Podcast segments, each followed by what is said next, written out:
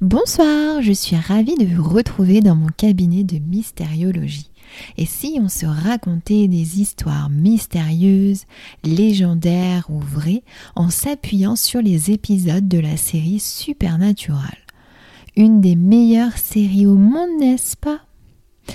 Pour ce deuxième épisode de podcast, il est temps d'entrer dans le vif du sujet et de commencer avec le tout premier épisode de la série intitulé La Dame Blanche ou Le Pilote en anglais, que j'ai eu le plaisir de revisionner pour vous.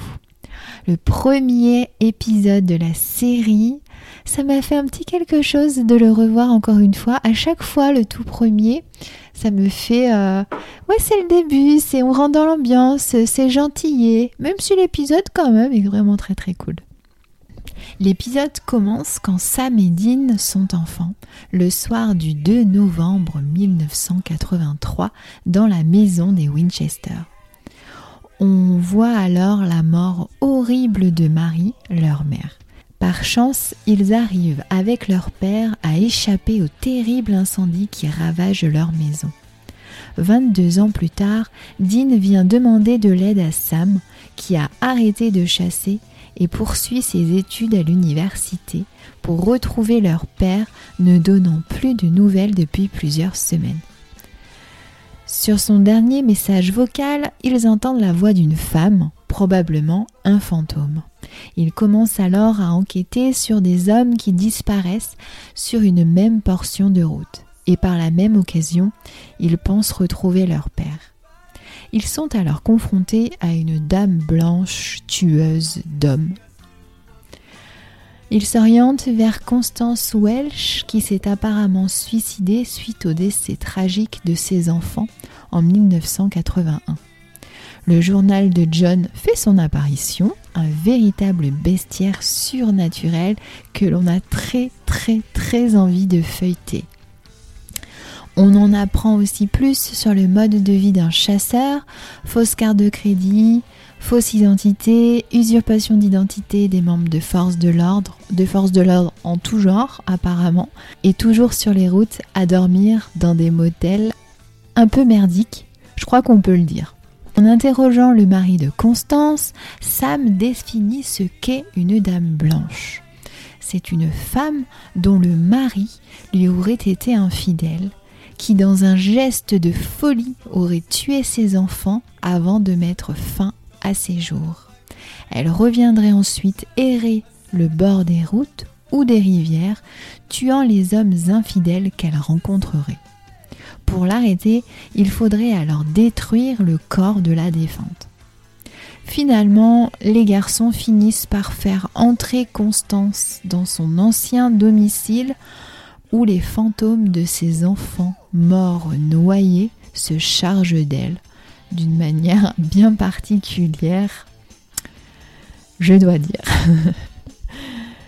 L'épisode se conclut sur la mort tragique de Jess la copine de Sam de la même manière que leur maman 22 ans plus tôt.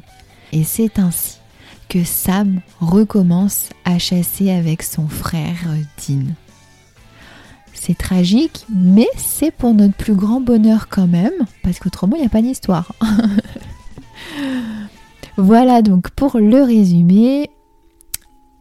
Mais alors, qu'est-ce qu'une dame blanche réellement? Eh bien, c'est ce qu'on va voir ensemble ce soir. Commencer, on a tous une histoire de dame blanche à raconter. Je crois que c'est la légende par excellence que tout le monde connaît. Ça doit être présent dans toutes les régions de France, même je pense d'Europe et même d'Amérique du Nord, puisqu'on en entend parler dans Supernatural. On a tous une histoire, je vous raconte la mienne. Vers chez moi, il y a une route assez dangereuse, c'est une grande descente. Il y a eu énormément d'accidents de voitures et même d'accidents de bus qui ont fini donc par sauter le pont d'en bas de la route, qui a une grosse épingle, et euh, exploser en bas, faisant à chaque fois des dizaines et des dizaines de morts. c'est tragique. Même de jour, c'est euh, dangereux parce que c'est une descente qui fait plusieurs kilomètres et qui descend vraiment, vraiment. Et souvent, les freins lâchent à la fin pour les camions et les bus. Je crois même maintenant que c'est interdit pour eux de descendre suite aux nombreux accidents qu'il y a eu. Et bien sûr, qui dit route propice aux accidents dit euh, histoire euh, en tout genre. Et donc, il y avait fameuse histoire de d'une dame euh, blanche en bas de cette route qui nous attendait donc un peu avant l'épingle hyper dangereuse pour nous avertir du danger. Moi, on m'a toujours raconté cette histoire. J'ai toujours vu des adultes, quand j'étais gamine, en flipper de cette histoire. Donc, euh, quand j'ai eu mon permis, tout nouveau, tout frais, à 18 ans, je me rappelle y, pense, y avoir pensé en fait à chaque fois en passant dessus de jour et en me promettant absolument de ne jamais la prendre de nuit toute seule. Ce que j'ai toujours respecté parce que je suis une flippette on adore les histoires, mais dans, dans la vraie vie, c'est pas la même limonade quand même. Et juste au cas où, je, m'étais promis de ne jamais la prendre seule de nuit. Revenons du coup sur la définition de Sam un petit instant. Donc, une femme dont le mari lui aurait été infidèle, qui dans un geste de folie aurait tué ses enfants avant de mettre fin à ses jours, pour revenir ensuite hanter le bord des routes et des rivières. Ça me fait plus penser à, à l'histoire de la Liorona, dit comme ça, sauf que la Liorona, elle tue pas... Euh, des hommes, mais elle, euh, elle noie des enfants, si je me trompe pas. Et du coup, chez nous, c'est vrai que j'ai jamais entendu ce, genre d'histoire. Donc, ce que j'ai fait, c'est que j'ai fait des petites recherches sur la Dame Blanche et euh, avant de parler de la Llorona, j'ai regardé si euh, j'ai vérifié. Il me semblait bien qu'il y avait un épisode dessus, donc on en reparlera plus longuement à ce moment-là, mais qui est très populaire aussi euh, aux États-Unis et puis dans toute l'Amérique latine. Alors, une dame blanche, donc, c'est un spectre de femme vêtue de blanc qui peut être bienveillante ou non. Alors bon, on reste sur nos gardes tout de même, on fait gaffe. Hein elle peut donc se présenter sous différentes formes selon les époques, les lieux, les régions, etc. Alors, on connaît tous donc la légende urbaine de l'autostoppeuse fantôme. C'est un petit peu similaire à mon histoire que je vous ai racontée. Donc, l'esprit d'une femme décédée au détour d'un virage et qui crierait dans la voiture Attention Et donc, j'ai trouvé en faisant mes recherches une histoire là-dessus et je voulais vous la raconter. Donc, le 20 mai 1981, donc ça remonte quand même, à Palavas-les-Flots, près du pont des Quatre Canaux. Je ne sais pas si vous connaissez, moi pas du tout, mais oh, je le dis, c'est peut-être important.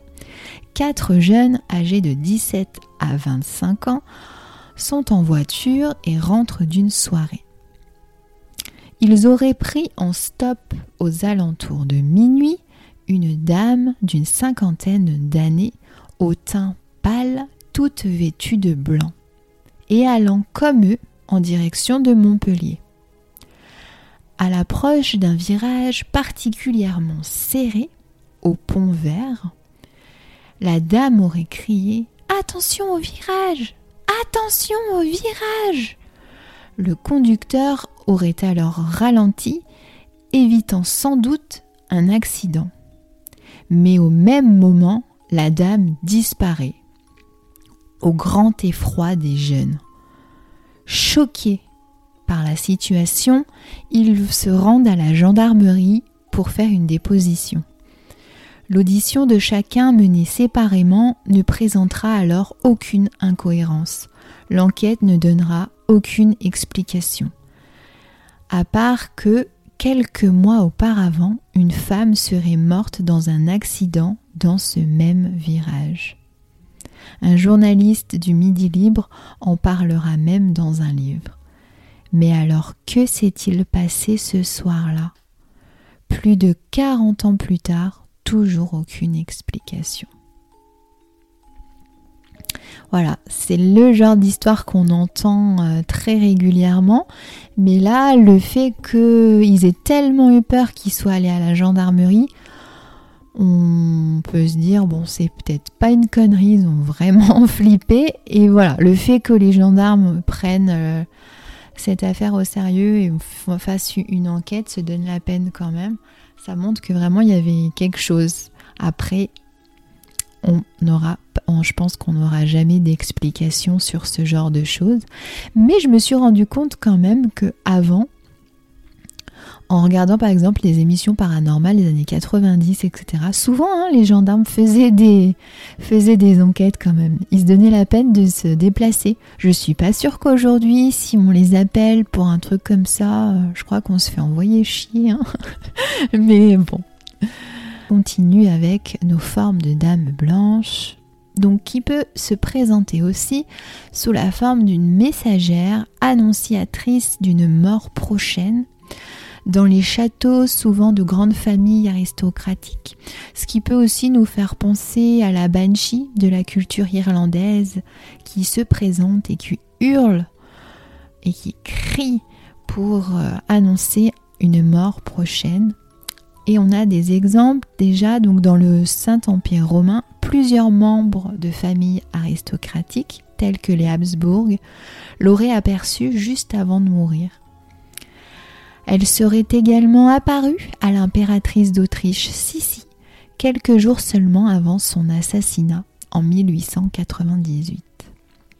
C'est quelque chose qui est très très répandu ça au même titre que euh, les revenantes de Châtelaine qui euh, avaient donc leurs vêtements de deuil qui avant étaient blancs et qui revenaient sur les lieux de leur décès, etc. Dans la culture chrétienne, ce sont des femmes qui en fait euh, serait décédé tragiquement donc et qui n'aurait pas eu le temps de recevoir l'extrême onction et qui reviendrait dans le monde des vivants et apparaîtrait à leurs descendants qui s'apprêteraient à mourir pour les préparer et les accompagner à la mort. On a aussi les lavandières de nuit. Donc selon Colin de Plancy, on appelle lavandières de nuit des femmes blanches qui lavent leur linge en chantant au clair de lune dans les fontaines écartées. Elles réclament l'aide des passants pour tordre leur linge et casseraient les bras à quiconque les aiderait de mauvaise grâce ambiance. comme quoi, euh, soit elles avertissent, euh, soit elles te pète les bras, donc euh, ben faut faire gaffe, hein, comme je disais tout à l'heure. Voilà. Au Moyen Âge, donc les dames blanches sont davantage apparentées à des fées ou des sorcières ou des hybrides, rattachées aux lignées de Guenièvre ou de Mélusine par exemple.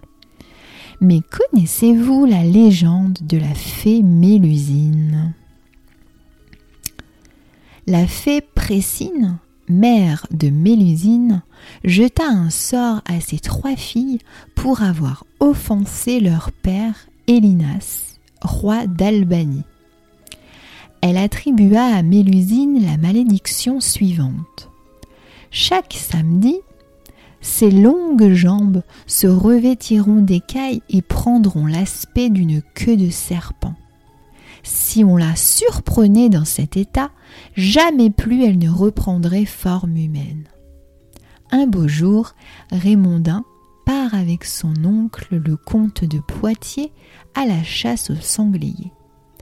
La poursuite de l'animal se termine mal. Le neveu tue accidentellement son oncle lors de la mise à mort de la bête. Envahi par un profond chagrin, il erre alors à l'aventure à travers la forêt de Coulombier. Au détour d'un chemin, il aperçoit trois jeunes filles dans une clairière. Mélusine lui sourit et vint lui parler. Elle lui promet bonheur et prospérité s'il consent à l'épouser. Toutefois, il devra en retour ne jamais chercher à savoir où elle va et ce qu'elle fait le samedi. Raymondin, ébloui par la beauté de la jeune fille, accepte et les noces sont célébrées. En épousant la fée, Raymondin devint le plus puissant seigneur du Poitou. Mélusine, la bâtisseuse, construit le château de Lusignan sur les terres de son mari. Elle se plaît aussi à parsemer les collines alentours de majestueuses cités et forteresses. Mais le mystère autour de Mélusine commence à faire parler. Des dix garçons nés de leur union, chacun d'eux présente une infirmité. L'un n'a qu'un œil au milieu du front, l'autre une griffe de lion sur la joue. Et pourquoi diable Mélusine s'enferme-t-elle donc tous les samedis? Convaincu par son frère jaloux, Raymondin cherche à percer le secret de son épouse. Il la rejoint dans le bas de la tour où elle s'est isolée. Muni de son épée, il fend la serrure de la porte et la surprend dans son bain, peignant ses longs cheveux blonds. Au moment où il s'aperçoit que le corps gracieux de Mélusine se termine par une énorme queue de serpent, la fée se met à d'un cri prodigieux, d'un cri étrange, douloureux et pitoyable et s'envole par la fenêtre. Elle profère d'horribles menaces à l'encontre des forteresses qu'elle a construites pour Raymondin. Pouzauge, Tifauge, Mervan, Châteaumur et Vouvant iront chacun, je le jure, d'une pierre en périssant. Elle reviendrait trois jours avant la mort d'une personne de sa lignée sur une des tours du château de Lusignan, en hurlant comme un signe annonciateur d'une mort prochaine. Et voilà donc pour le, conte de la, légende de la fée Mélusine. Et il y a aussi d'autres types de dames blanches. Dans le Périgord, il y a la légende d'une dame blanche un peu particulière que l'on appelle la dame blanche de Puy-Martin. C'est apparemment Thérèse de Saint-Clar qui fut emprisonnée dans la tour nord du château par son époux jusqu'à sa mort. Au XVIe siècle, Thérèse aurait été surprise par son époux de retour de la guerre dans les bras de son amant. Elle fut emprisonnée dans la tour et son amant fut assassiné. À sa mort, son corps fut emmuré dans la tour. Aucune sépulture pour elle. Depuis, le château de Puy-Martin est réputé comme étant un château hanté. Thérèse reviendrait hanter le château le soir aux environs de minuit. Elle se promènerait dans l'escalier, dans sa pièce et sur les chemins de ronde. C'est le fantôme de la Dame Blanche. Des habitants du château l'ont rencontré, ainsi que des visiteurs, et c'est l'une des légendes de fantômes les plus célèbres du Périgord. Aux États-Unis, il existe plusieurs versions de l'histoire de la Dame Blanche mais la plus connue est celle du fantôme de la mariée sans tête de Yellowstone. En 1915, un couple aurait décidé de fêter sa lune de miel dans une auberge du célèbre de Yellowstone. Lors d'une partie de poker, l'époux aurait perdu toutes les économies du couple. Après avoir assisté à une violente dispute, le personnel de l'auberge l'aurait vu claquer la porte de la chambre. Deux jours après le drame, s'inquiétant du silence de la jeune femme, le personnel aurait découvert son corps sans tête dans la salle de bain. Des années plus tard, des visiteurs du parc auraient affirmé avoir aperçu une femme en robe de mariée tenant sa tête entre ses mains. Et on arrive du coup à la fin de cet épisode. J'espère qu'il vous aura plu, que vous en aurez appris un petit peu plus sur euh, les dames blanches, même si c'est quelque chose d'hyper connu et que on connaît sûrement tous un petit peu par cœur. Mais ça m'a fait plaisir quand même de faire des recherches sur ça pour vous. Et puis ça, fait, ça faisait un joli épisode à raconter. On se retrouve donc la semaine prochaine pour la suite de nos histoires mystérieuses. Bonne soirée. Bye.